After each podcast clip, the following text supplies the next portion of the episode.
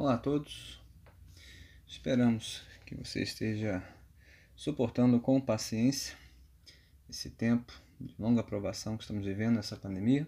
Que você também esteja perseverando conosco dia a dia nas meditações bíblicas que temos enviado, inclusive as mais recentes na carta de Tiago. E por falar em paciência e em perseverança, são essas duas palavrinhas que aparecem com mais frequência aqui no texto que consideraremos hoje. As duas palavras somadas, paciência e perseverança, ocorrem uma meia dúzia de vezes em apenas uma meia dúzia de versículos. O texto em questão, Tiago capítulo 5, versos 7 a 12. Então vamos ouvir, sem mais demoras, a palavra de Deus. Portanto, irmãos, sejam pacientes até a vinda do Senhor. Vejam como o agricultor aguarda que a terra produza a preciosa colheita, e como espera com paciência até virem as chuvas do outono e da primavera. Sejam também pacientes e fortaleçam o seu coração, pois a vinda do Senhor está próxima. Irmãos, não se queixem uns dos outros, para que não sejam julgados. O juiz já está às portas. Irmãos, tenham os profetas que falaram em nome do Senhor como exemplo de paciência diante do sofrimento. Como vocês sabem, nós consideramos felizes aqueles que mostraram perseverança. Vocês ouviram falar sobre a perseverança de Jó e viram o fim que o Senhor lhe proporcionou. O Senhor é cheio de compaixão e misericórdia. Sobretudo, meus irmãos, não jurem, nem pelo céu, nem pela terra, nem por qualquer outra coisa. Seja o sim de vocês sim e o não, não, para que não caiam em condenação. Louvado seja Deus pela sua santa palavra. Bem, porque paciência e perseverança são virtudes tão necessárias para a vida cristã, mas para toda a vida, especialmente a vida cristã. Tiago nos responde aqui com um conjunto de ilustrações e razões bíblicas e teológicas, não? Mas talvez possamos é, agrupá-las em três principais razões, todas elas relativas a quem é o Senhor da nossa vida, quem é o Senhor da nossa jornada. De novo, estamos aqui meditando sobre a jornada cristã, a peregrinação cristã. A vida cristã não é uma corrida de curto prazo, né, dos 100 metros rasos. Ela se parece mais com uma maratona longa, árdua, que exige, resistência, resiliência, dedicação, paciência e perseverança, e para isso temos que estar preparados. Né? Tiago nos diz por quê? Por três razões. E, primeiramente, porque o Senhor desta jornada, aquele que nos chamou para esta caminhada, ele é um Senhor cheio de compaixão e de misericórdia. Ele olha para aqueles a quem ele chamou para essa jornada árdua, dura, repleta de provações, e já descreveu várias delas ao longo dessa carta. Olha para estes com compaixão e misericórdia e promete recompensar e honrar aqueles que honram em primeiro lugar. Para tanto, ele usa algumas ilustrações aqui. A primeira, vinda é, do campo da agricultura, verso 7. Vejam como o agricultor aguarda que a terra produza a preciosa colheita e como espera com paciência até virem as chuvas do outono e da primavera. Pense no agricultor. Ele é aquele que semeia né, a sua semente, trabalha na seara dia após dia, mas que de um dia para o outro não vê grande crescimento, não vê grandes frutos dos seus esforços, mas ele continua semeando pacientemente na certeza de que no tempo oportuno virá a colheita. Assim também o cristão. Muitas vezes ele não vê o resultado dos seus esforços imediatamente, né? de um dia para o outro, às vezes nem de uma semana para outra, ou de um mês para o outro. Mas ele continua semeando, sabendo que Deus honra aqueles que o honram. Deus é compassivo e misericordioso com aqueles que depositam sua esperança nele. É, se isso é verdadeiro do trabalho de um agricultor, aquele que semeia a semente no campo, tenho que dizer dos outros exemplos aqui no versículos, nos versículos é, 10 e 11, falando dos profetas que falaram em nome do Senhor, eles que não semearam é, a semente no campo material, mas semearam a palavra de Deus, é, mesmo muitas vezes não sendo ouvidos pelos seus contemporâneos. Pense em Jeremias, pense em Isaías, pense nos demais profetas do Antigo Testamento. Eles que continuaram semeando a palavra, pregando, anunciando pacientemente, com perseverança, muitas vezes sendo rejeitados sofrendo ao ver um povo que não dava ouvidos à sua mensagem. Mas o Senhor os honrou, não? Como diz o versículo 11, como vocês sabem, nós consideramos felizes aqueles que mostraram perseverança. Aqueles que continuaram perseverando na proclamação da palavra porque estavam satisfeitos em fazer a vontade de Deus, mesmo que não fossem reconhecidos em vida. E um último exemplo, o exemplo de Jó, que no final do versículo 11, vocês ouviram falar sobre a perseverança de Jó e viram o que os, o fim que o Senhor lhe proporcionou. O Jó talvez seja o exemplo mais é, marcante aqui dos três, né? Um homem que foi íntegro, reto, justo e bom, mas aprove ao Senhor permitir que ele fosse castigado para provar a sua fé.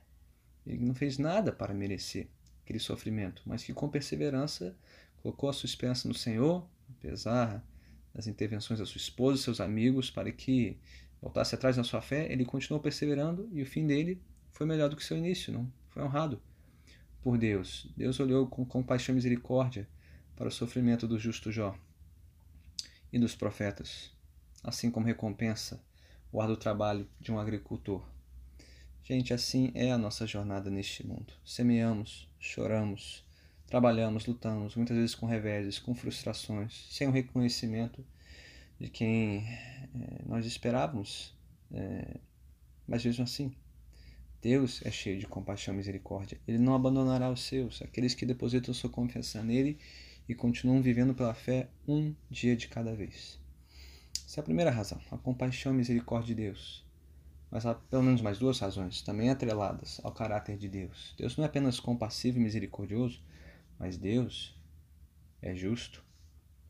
Por isso, que Tiago diz no versículo 9: Irmãos, não se queixem uns dos outros, para que não sejam julgados. O juiz já está às portas. E de novo no versículo 12: Sobretudo, meus irmãos, não jurem nem pelo céu, nem pela terra, nem por qualquer outra coisa. Seja o sim de vocês sim, o não, não, para que não caiam em condenação. Tiago não ressalta apenas a misericórdia e a compaixão, mas a justiça santa de Deus. Ele que olha para aqueles que, na provação, na adversidade, são tentados a se queixar, se não de Deus, uns dos outros, daqueles a quem invejam ou que os exploram no momento da adversidade. Né? Pessoas é, de maior ascensão social ou de maior poder político que se aproveitam dos menos favorecidos se aproveitam é, de nós para nos explorar, para concentrar poder em suas mãos. Como é fácil para nós cairmos num espírito de murmuração, de reclamação, queixando-nos é, constantemente e nos intoxicando, nos envenenando com a indignação, né, com a raiva, com o ressentimento destes, julgando-os, né? não só julgando os seus atos, mas a sua pessoa, querendo tomar para nós mesmos o lugar que pertence a Deus. Ele é o juiz. Dele é a vingança. É Ele quem virá para acertar tudo isso. Se não caímos na tentação de nos queixarmos, talvez caímos na tentação de jurarmos, diz Tiago, versículo 12, né? capítulo 5. Jurar pelo céu, pela terra. Ah, se Deus pelo menos fizer alguma coisa, eu juro. Eu juro que acerto a minha vida com Ele, juro que volto para a igreja, juro que lerei mais minha Bíblia, orarei mais, se tão somente Deus fizer alguma coisa. Não, diz Tiago. Não podemos manipular a Deus para que Ele haja, antecipe a sua justiça, o seu juízo. Nossa palavra deve ser sim, sim, não, não. Se vamos servi-lo, vamos servi-lo. Aconteça o que acontecer, que a justiça de tarde é, ou não, que as coisas sigam o nosso cronograma, as nossas expectativas ou não. Deus é compassivo e misericordioso, sim, mas Ele é justo. Ele é santo. Ele atenta, sim, para a maldade dos homens, mas também atenta para as vezes em que nós fraquejamos e começamos a nos render à queixa, à murmuração, à reclamação, a juramentos impensados na hora da adversidade. Tiago nos lembra que devemos temer a Deus, para não cairmos em condenação, porque Deus é justo e santo. Mas por último, e talvez esse seja o motivo que paira acima dos demais aqui nessa passagem, devemos ser pacientes e perseverantes na aprovação, não só porque Deus é compassivo e misericordioso, santo e justo, mas porque Ele é soberano. É assim que ele começa no versículo 7. Portanto, irmãos, sejam pacientes até a vinda do Senhor. Ele repete isso no versículo 8. Sejam também pacientes e fortaleçam seu coração, pois a vinda do Senhor está próxima. A razão principal pela qual devemos ser pacientes e perseverantes nessa jornada, nessa longa jornada cristã, é que Deus é soberano. Ele tem um dia apontado em que ele revelará finalmente a consumação tanto do seu juízo santo como da sua compaixão e misericórdia no Cristo voltar para julgar os vivos e os mortos, para encerrar a história. E é esta expectativa do fim, esta certeza, essa esperança certa do fim da história que deve guiar a nossa caminhada e os nossos esforços nesta vida. Nós sabemos como a história terminará. Diferente dos demais que ficam se perguntando, mas não é possível, como é que isso vai terminar? Não é possível que os ímpios, os injustos saiam impunes, que os retos e bons sejam né, massacrados. É, não, não é possível. Porque Deus já estabeleceu um dia no seu calendário, que ainda nos é encoberto, em que Ele voltará para acertar as contas, para honrar aqueles que depositaram nele a sua confiança e julgar os que o afrontaram e o desprezaram. É por essas razões que devemos ser pacientes e perseverantes, que não devemos perder a calma ou a compostura. Nós devemos aprender a seguir nessa jornada com os olhos fitos no Senhor Jesus, aquele que veio um dia, cheio de graça e misericórdia, que tomou sobre si o nosso juízo no Calvário e que um dia voltará para julgar os vivos e os mortos, para executar sua justiça contra os ímpios e recompensar aqueles que, pela graça, confiaram nele, creram nele, confiaram na sua compaixão e misericórdia até o fim. E você, como está caminhando? Você, como eu, tem vacilado? Especialmente nesses últimos meses, vendo e ouvindo tanta coisa neste país, ao redor do mundo.